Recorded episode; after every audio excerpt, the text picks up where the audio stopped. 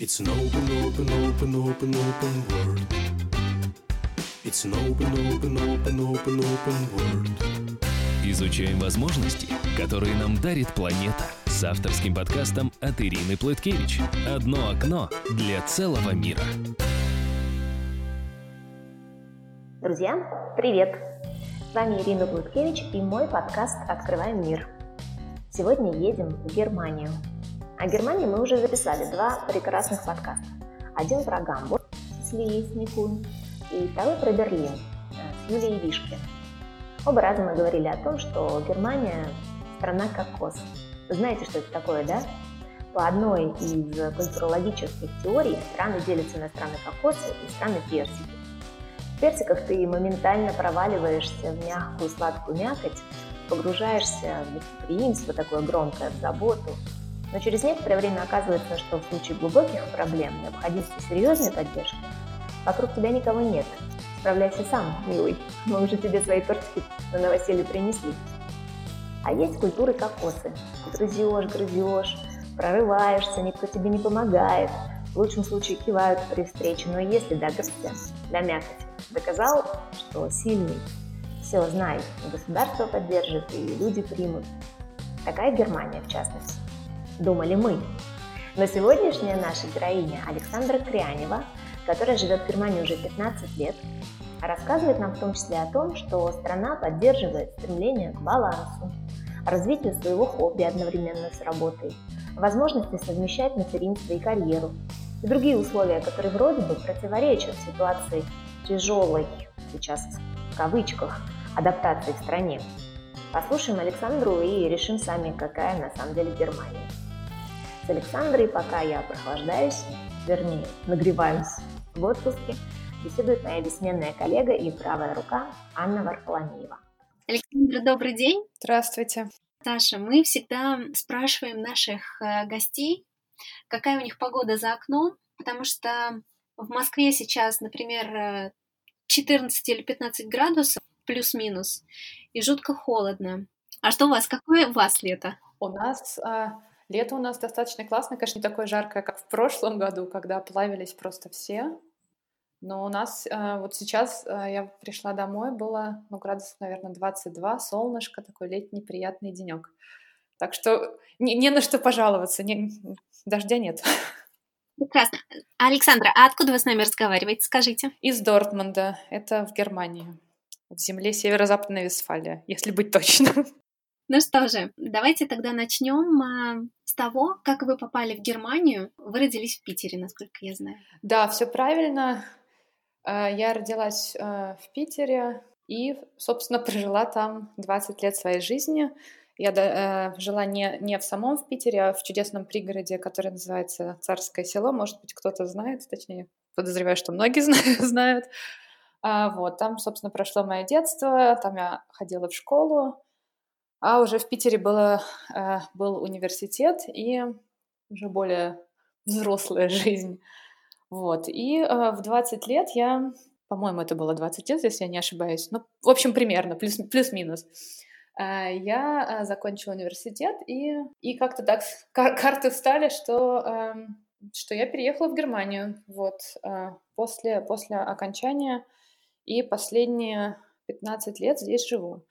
А, по Германии я тоже успела переезжать. Я, а, изначально я приехала в Бонн, а, прожила в Бонне 4 года, потом был Нюрнберг и вот сейчас Дортмунд. С 2014 года мы живем в Дортмунде. Я живу в Дортмунде с семьей.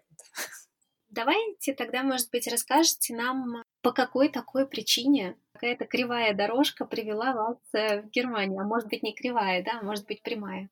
И почему именно Бонн? А, дорожка действительно была не совсем прямая, точнее, она была спонтанное решение, да, она была очень извилистая, а, потому что а, когда я заканчивала универ, это был 2006 год, тогда еще программы по обмену, поучиться в других странах, это было, скажем так, ну не роскошью, но это не само собой разумеющийся факт был.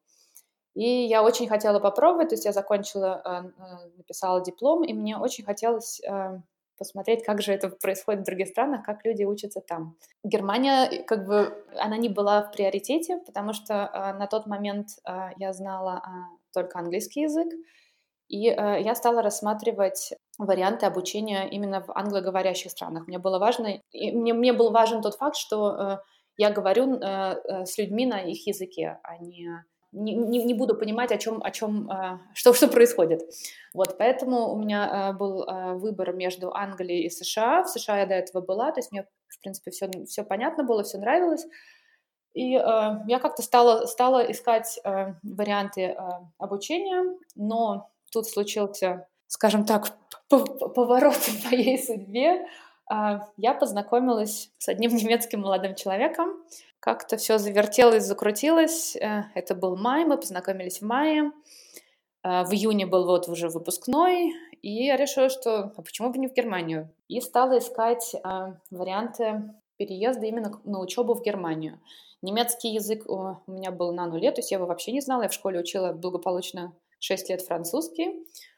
И э, я стала искать э, программы обучения, то есть это уже э, это э, магистр э, на английском языке в Германии. Поскольку молодой человек играл достаточно важную роль на тот момент, и, ну, и до сих пор, вот, то у меня э, круг поиска сузился в пределах э, северо-западной Вестфалии, потому что он учился в Ахане, и э, мы как-то поговорили, обсудили, решили, что было бы здорово, если бы мы недалеко друг от друга жили. Подавая э, заявки на все возможные программы, то есть я уже там э, не столько выбирала э, по самой программе, сколько мне можно, важно было, что эта программа на английском и э, что она в, в регионе находится. И, собственно, был Бонбонский университет, в котором была такая программа, она была на английском. Это был uh, Master, uh, Master of European Studies. Я подала документы, и меня приняли. Я стала подавать, наверное, в июне, э, в начале июня, в конце июня, в начале июля уже все. Мне прислали письмо, что да, ждем, хотим, чтобы, чтобы, чтобы я у них uh, училась. И я уже стала готовить тогда документы. Но чтобы нам, нам понимать, да, это все-таки был такой переезд э, по любви или все-таки э, такой выбор смежный, да, и с точки зрения э, самореализации, там, интерес э, попробовать поучиться, да, как оно там за границей, и чему, может быть, там новому могут научить, плюс карты сложились так, что выбор был ограничен страной. Я думала над этим э, Э, сама, потому что многие спрашивают. Мне кажется, что это действительно был э, такой э, ну, двухстороннее решение. То есть, с одной стороны, да, была любовь, но с другой стороны, я прекрасно понимала, что любовь может и закончиться, а обучение это я вкладываю все в себя. То есть мне было ну, это, это, это было и, и любовь, и э, сильное желание пройти какое-то обучение э, за, за границей. И тут э, получилось так, что это оказалось Германия. Хорошо. А расскажите, как проходил процесс э, обучения? Наверное, будет даже интересно опыт учебы за границей, да? То есть студенты — это же такая отдельная каста. Возможно, они отличаются чем-то от э, русских студентов, да? То есть какой, какой такой можем параллель провести? Уже, уже много лет прошло, но на самом деле для меня это был достаточно сильный опыт, потому что система обучения, она отличается в том, что э, если э, в России и нас учат более по системе, которая задается э, учебниками и профессорами или э, учителями, то здесь больше э, самообучение. То есть здесь все предоставлено, вся информация, все доступно, есть лекции, есть какие-то общие, то есть э, где профессор читает, то есть можно ходить, можно не ходить, но главное, что в конце сдать экзамен. То есть здесь э, на собственном каком-то, на собственной дисциплине, на собственном именно расставлении приоритетов. То есть, в принципе, здесь люди достаточно поздно по нашим меркам идут в университет, то есть это где-то 19-20 лет, и а, они уже а, целенаправленно идут. То есть это не то, что там, ой, мам, мама сказала, мне надо пойти поучиться, то есть они действительно идут а, и учатся. Да, это более, более осознанно. У меня был немножко другой опыт, потому что моя программа была, поскольку она была на английском, у меня был э, достаточно большой процент студентов из э, других стран.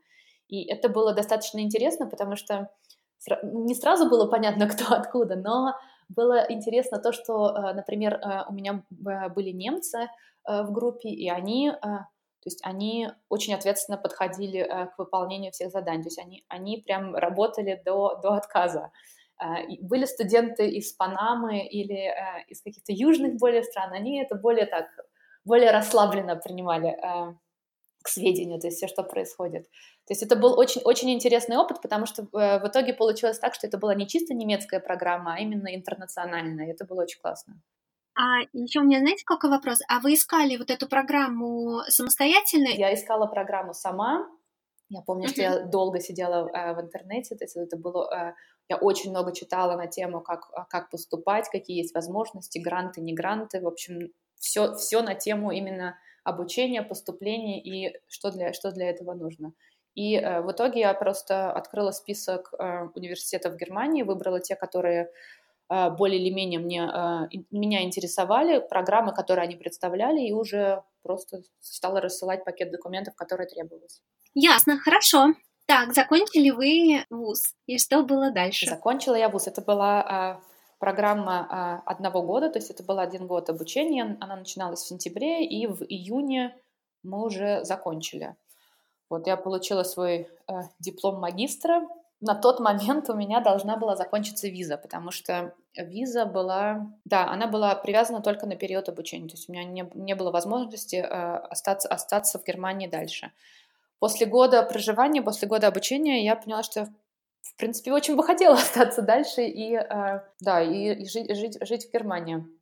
Вот, и я стала уже в последние месяцы э, обучения искать работу. Это был тоже супер опыт, потому что без опыта работы, без знания языка, это было достаточно непросто, но э, мне повезло.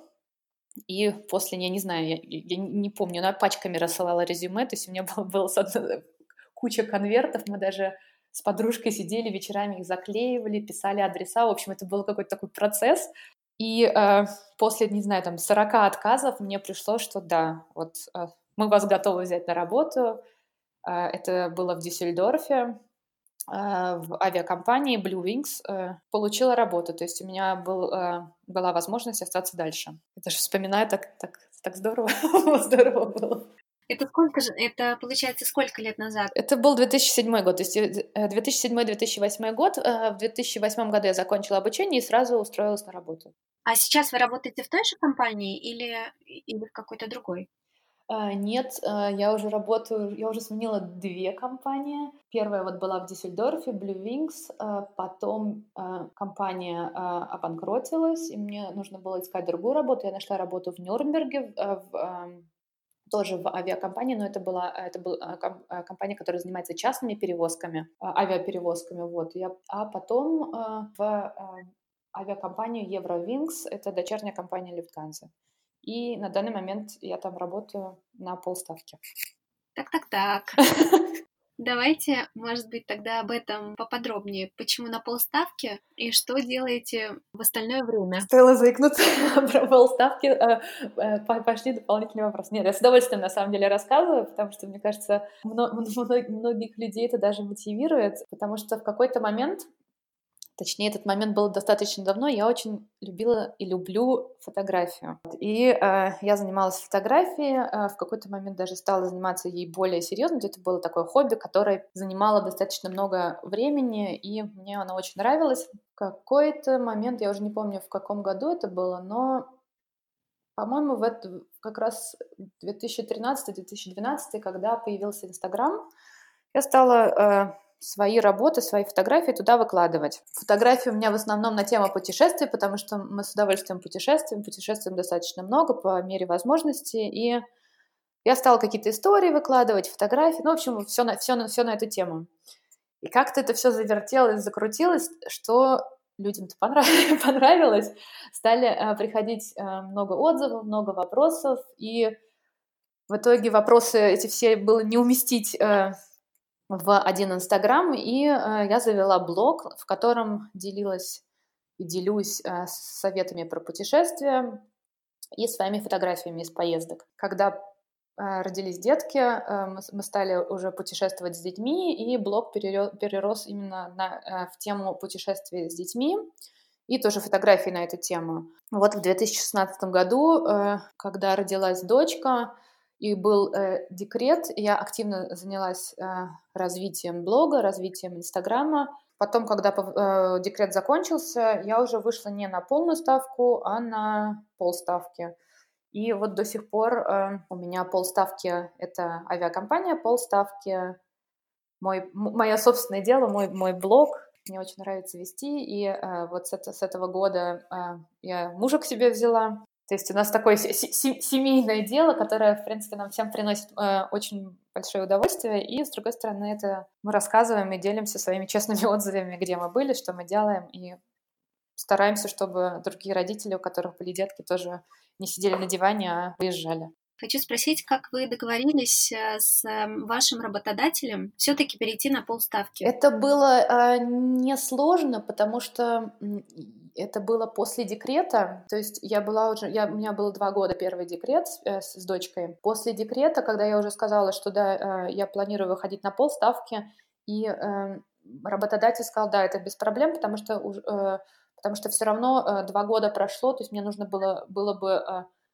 Э, намного э, сильнее, ну, то есть возвращение в работу, оно заняло бы достаточно, ну, не, не очень долгое время, но оно бы заняло какое-то время. То есть, в принципе, мы сошлись на том, что всем будет хорошо, если, если я буду на полставки работать и на полставки делать свой блог. То есть работодатели, а, они тоже знают про мой блог, они меня всячески поддерживают, периодически что-то, что-то ну, читают, обсуждают, то это, это так, то есть они на самом деле у нас очень классный коллектив, то есть я не могу на это пожаловаться, поэтому для меня это как-то как бальзам на душу, что они так меня поддерживают.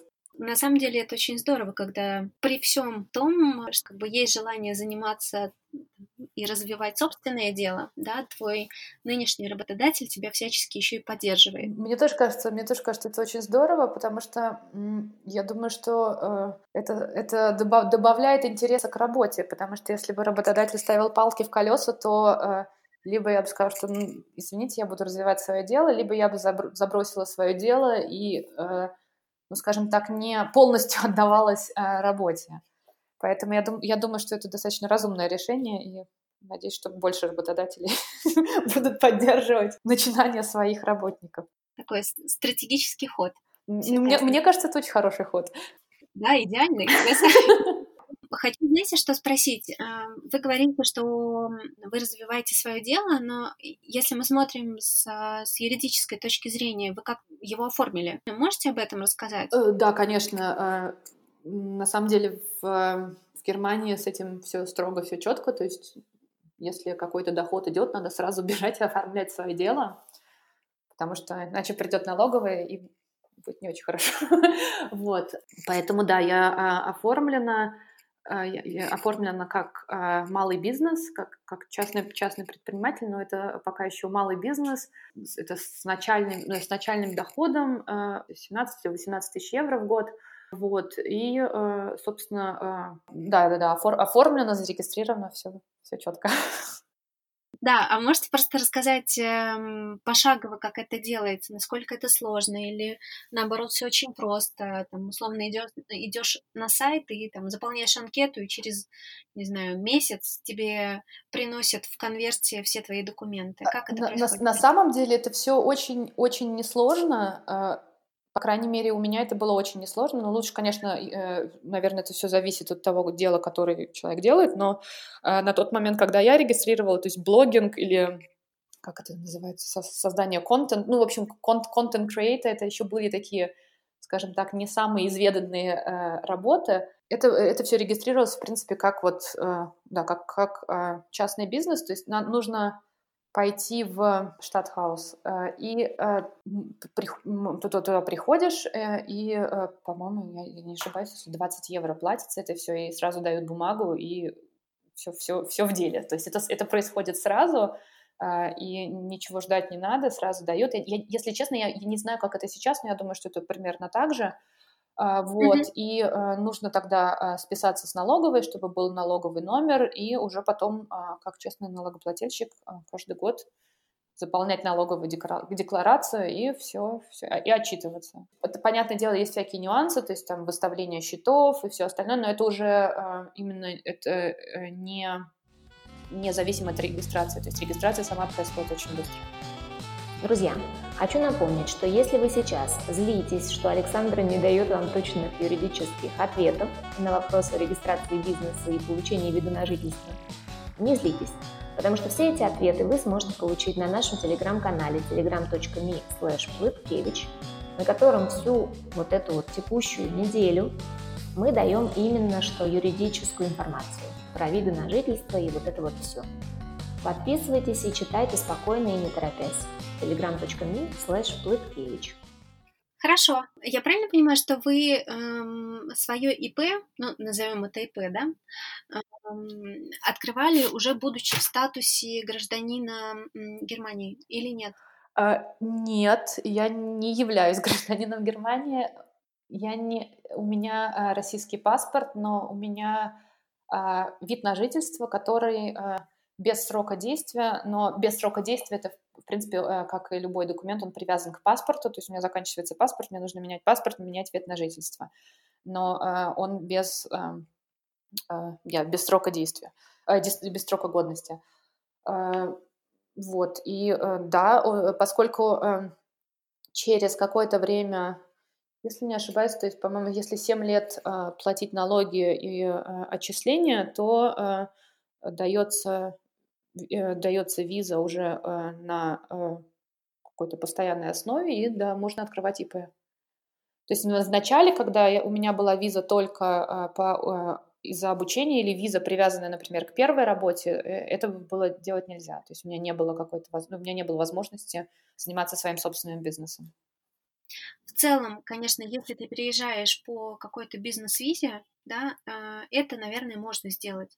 Но если ты сначала переезжаешь а, там, по студенческой визе, потом ты оформляешь рабочую визу, и в параллели это делать именно по рабочей визе нельзя. Правильно? Я не очень, я не, не, буду, не буду врать, потому что я э, всех тонкостей не знаю, но я думаю, что а, если а, тот бизнес, которым а, ты занимаешься, и, скажем так, ты предоставляешь сведения о том, что вот этот бизнес принесет пользу стране, скажем так, или людям, или создаст новые работы, я думаю, что есть какие-то возможности этим заниматься. Но это надо читать, это надо смотреть.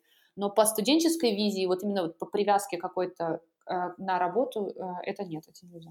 Понятно, хорошо. А, Саша, вы сказали, что у вас э, детки. Можете рассказать, как в каком возрасте вы там условно начали путешествовать? И, может быть, поделитесь с нами какими-то лайфхаками, что нужно, что не нужно делать в путешествиях с детьми. А, на, на самом деле, мне кажется, мы не, не самая нормальная, нормальная семья, потому что мы мы с мужем жутко любим путешествовать, то есть мы любили путешествовать до детей, и для нас было очевидно, что мы готовы отказаться от многого, но от путешествий никогда. И э, когда дочке, вот э, ей сейчас три с половиной года, а когда ей исполнилось три месяца, мы решили, что все, мы засиделись, пора выезжать, и в три месяца мы э, с ней э, поехали в наше первое путешествие – и до сих, до сих пор, то есть она, она в жутком восторге, ей нравится сам процесс поездки, все нравится, и как-то все это достаточно э, беспроблемно протекало, но, наверное, э, это было еще потому, что для нас это не было каким-то, не знаю, супер событием, то есть это было событием, но это не было такое, что «О, сейчас мы поедем в поездку, и все, сейчас мир перевернется». Нет, то есть мы старались э, все делать так же, как мы в, делаем каждый день, и мне кажется, что главный лайфхак, э, когда меня спрашивают путешествие с детьми, это спокойные родители, спокойные дети.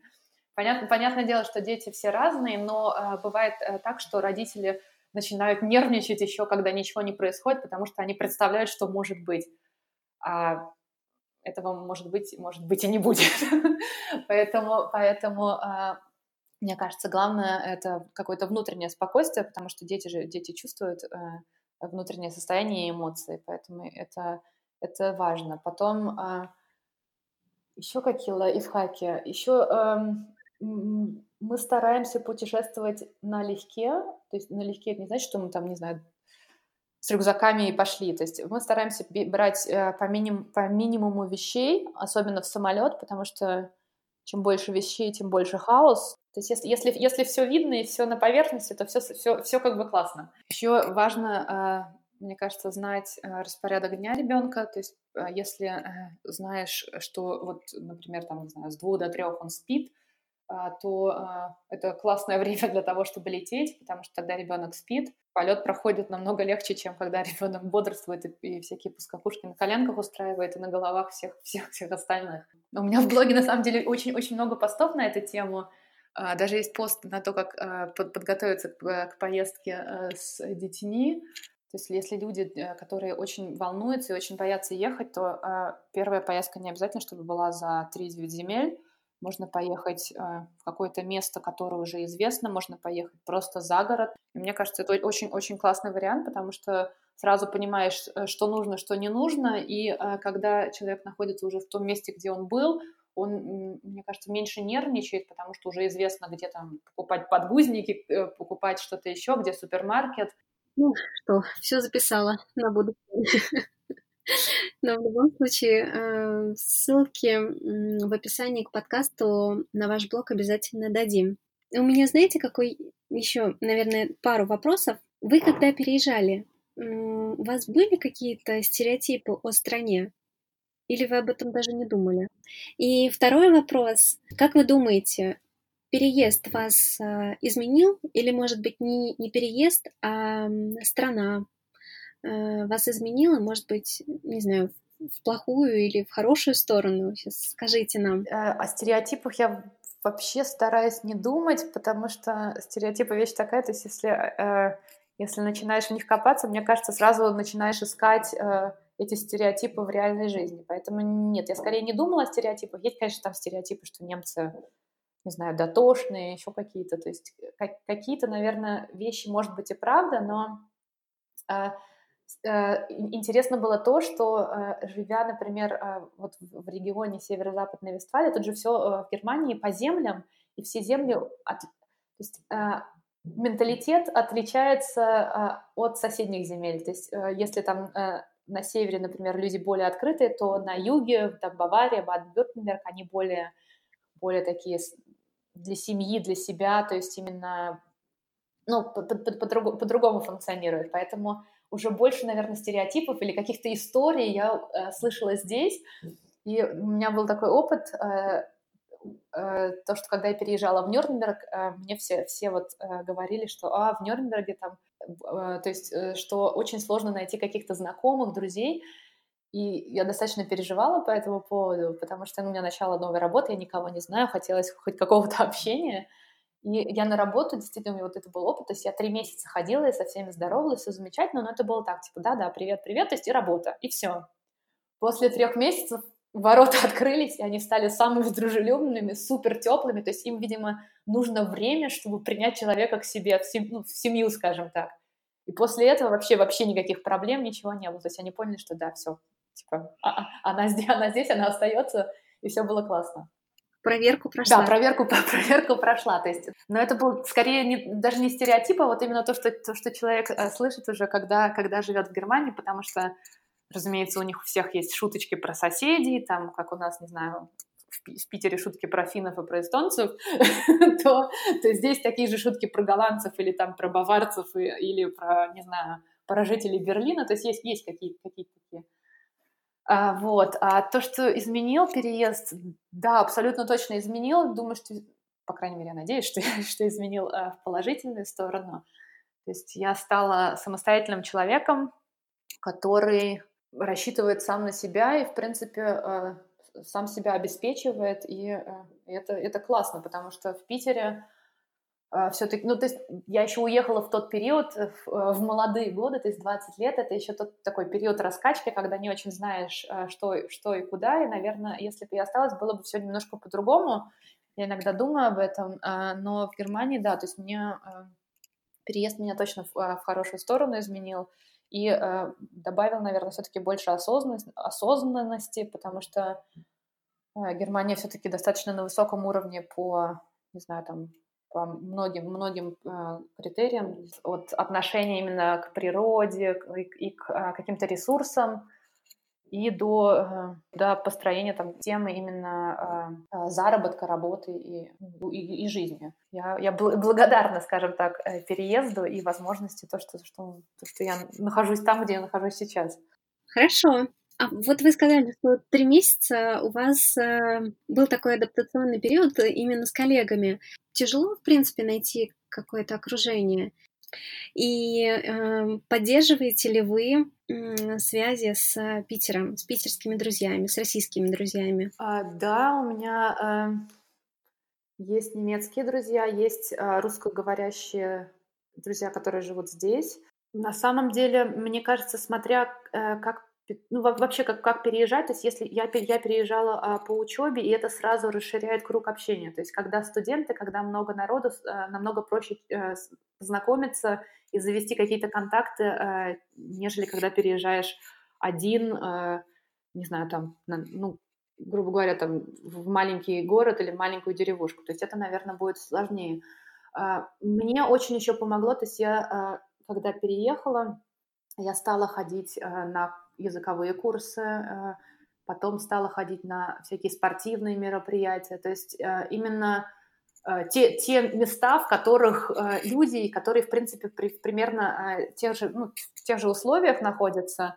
И да, я познакомилась, кто-то кто отсеялся, а кто-то кто остался, и действительно мы поддерживаем, отношения, поддерживаем дружбу. Потом э, были э, друзья и есть друзья вот через мужа. Это тоже классно, потому что мы именно теперь, теперь мы дружим с семьями, это, это очень здорово. Еще были. А, да, и, и, и с работы. То есть с работы есть здесь очень тоже очень часто и, и распространено то, что люди после работы, они не бегут сразу домой, а делают что-то вместе. То есть, например, там Э, не обязательно идти пиво сразу пить, то есть а некоторые э, пробежки устраивают, или там, не знаю, некоторые приезжают на велосипеде и вместе едут домой. То есть вот, вот такого плана. И, и, и есть всякие там, не знаю, мероприятия, как рождественский рынок, пойти попить глинтвейна, то есть вот такого плана. И тогда все идут, все вместе, и то есть какие-то общения, а, какое-то общение а, а, заводится. Мне помог еще Инстаграм, то есть в Инстаграме я познакомилась а, со своими а, русскоговорящими а, под подружками, и я очень этому благодарна, то есть это для меня тоже было очень классно, потому что, мне кажется, э, э, ну, это так, то, то место, где, куда, наверное, наверное многие, многие идут в поисках каких-то контактов и общения. Я, я, если честно, даже активно ничего не искала, просто как-то само все сложилось, само нашлось, и это очень классно. А с питерскими друзьями, да, поддерживаю. У меня есть лучшая подруга, которая живет в Питере, которые мы стараемся видеть, э, с которыми мы стараемся э, видеться. Потом у меня а, лучшая, вторая лучшая подруга, вот мы втроем дружим, она переехала в Хельсинки, поэтому у нас как-то такой треугольник небольшой получается. Вот мы, э, я переезжала, когда я переезжала в Германию, переезжала одна, моя вся семья до сих пор живет в Петербурге, поэтому раз в полгода мы стараемся там быть. То есть дети уже видели Петербург? Да, дети, дочка нас вот с по-моему, с полгода она уже э, была в Петербурге, то есть она, мы, кажется, каждое лето и каждую зиму стараемся э, э, выезжать в Петербург. Кстати, вот у меня тут вопрос возник. А вы обучаете детей русскому языку? Да, но я, я пока это, это не именно активное обучение, то есть это не, не какая-то русская школа, то есть я, я с детьми разговариваю только на русском. Mm-hmm поскольку окружение в основном немецкое, то есть э, она, э, они э, больше склонны к немецкому, но то есть они по-русски, вот после, после того, как мы вернулись в июне из Санкт-Петербурга, то есть дочка, она стала говорить по-русски, это достаточно забавно, она разговаривает по-русски с немецким акцентом, но, но то есть тем, тем не менее, то есть она, она теперь стала четко разделять, что это русский, что это немецкий, и со мной она разговаривает теперь тоже в основном на русском. Я, я создаю вокруг нее и, и, и вокруг э, младшего тоже э, русскую среду, скажем. Ой, прекрасно. Саша, наверное, у меня закончились вопросы, и вы мне все рассказали, все, все что хотели. Но если не все, то скажите сейчас. Саша, спасибо вам большое за разговор. Было очень интересно, было очень классно. У каждого человека, неважно от э, причины переезда, у него есть своя история. И в этой истории есть много классных моментов, которые можно почерпнуть, которыми можно вдохновиться, там, дозреть до своего переезда. Большое вам спасибо. Вот, и, конечно, дадим все ссылки на вас в описании к этому подкасту. И, конечно же, я вам желаю а, процветания вашему проекту, вашему блогу. Спасибо большое, спасибо большое, что пригласили. Очень-очень классный опыт. Мне на самом деле было очень здорово тоже вспомнить, как это все произошло, потому что очень часто люди забывают, что э, там, где мы сейчас, то есть э, все равно это создается не за один день, и э, человек сам идет туда, куда он хочет идти. Если будут какие-то вопросы, я с удовольствием на, на все вопросы всегда отвечаю, вот в Инстаграме или в блоге, или по имейлу. Поэтому большое-большое спасибо. Хорошего вам дня. Спасибо. Друзья, не выключайтесь, потому что я хочу сделать анонс, который вам понравится. Мы записали уже много подкастов о переездах и всего лишь один о возвращении. Но ни разу у нас не было подкаста о возвращении с теми героями, с которыми мы уже записывали подкаст о переезде. И вот на следующей неделе такой подкаст. Наташа и Марк Минские, которые рассказывали нам о переезде в Бостон, вернулись в Москву и на следующей неделе расскажут почему. Я должна сознаться, что когда я записывала с ребятами этот подкаст, то не была уверена, что хочу представить его слушателям. Сознаюсь, что я думала очень долго. Но все-таки да, мы должны знать все, не только о переездах, но и о, если вдруг, возвращении. Через неделю подкаст о возвращении из Америки в Россию. Оставайтесь с нами. Здесь открывается мир.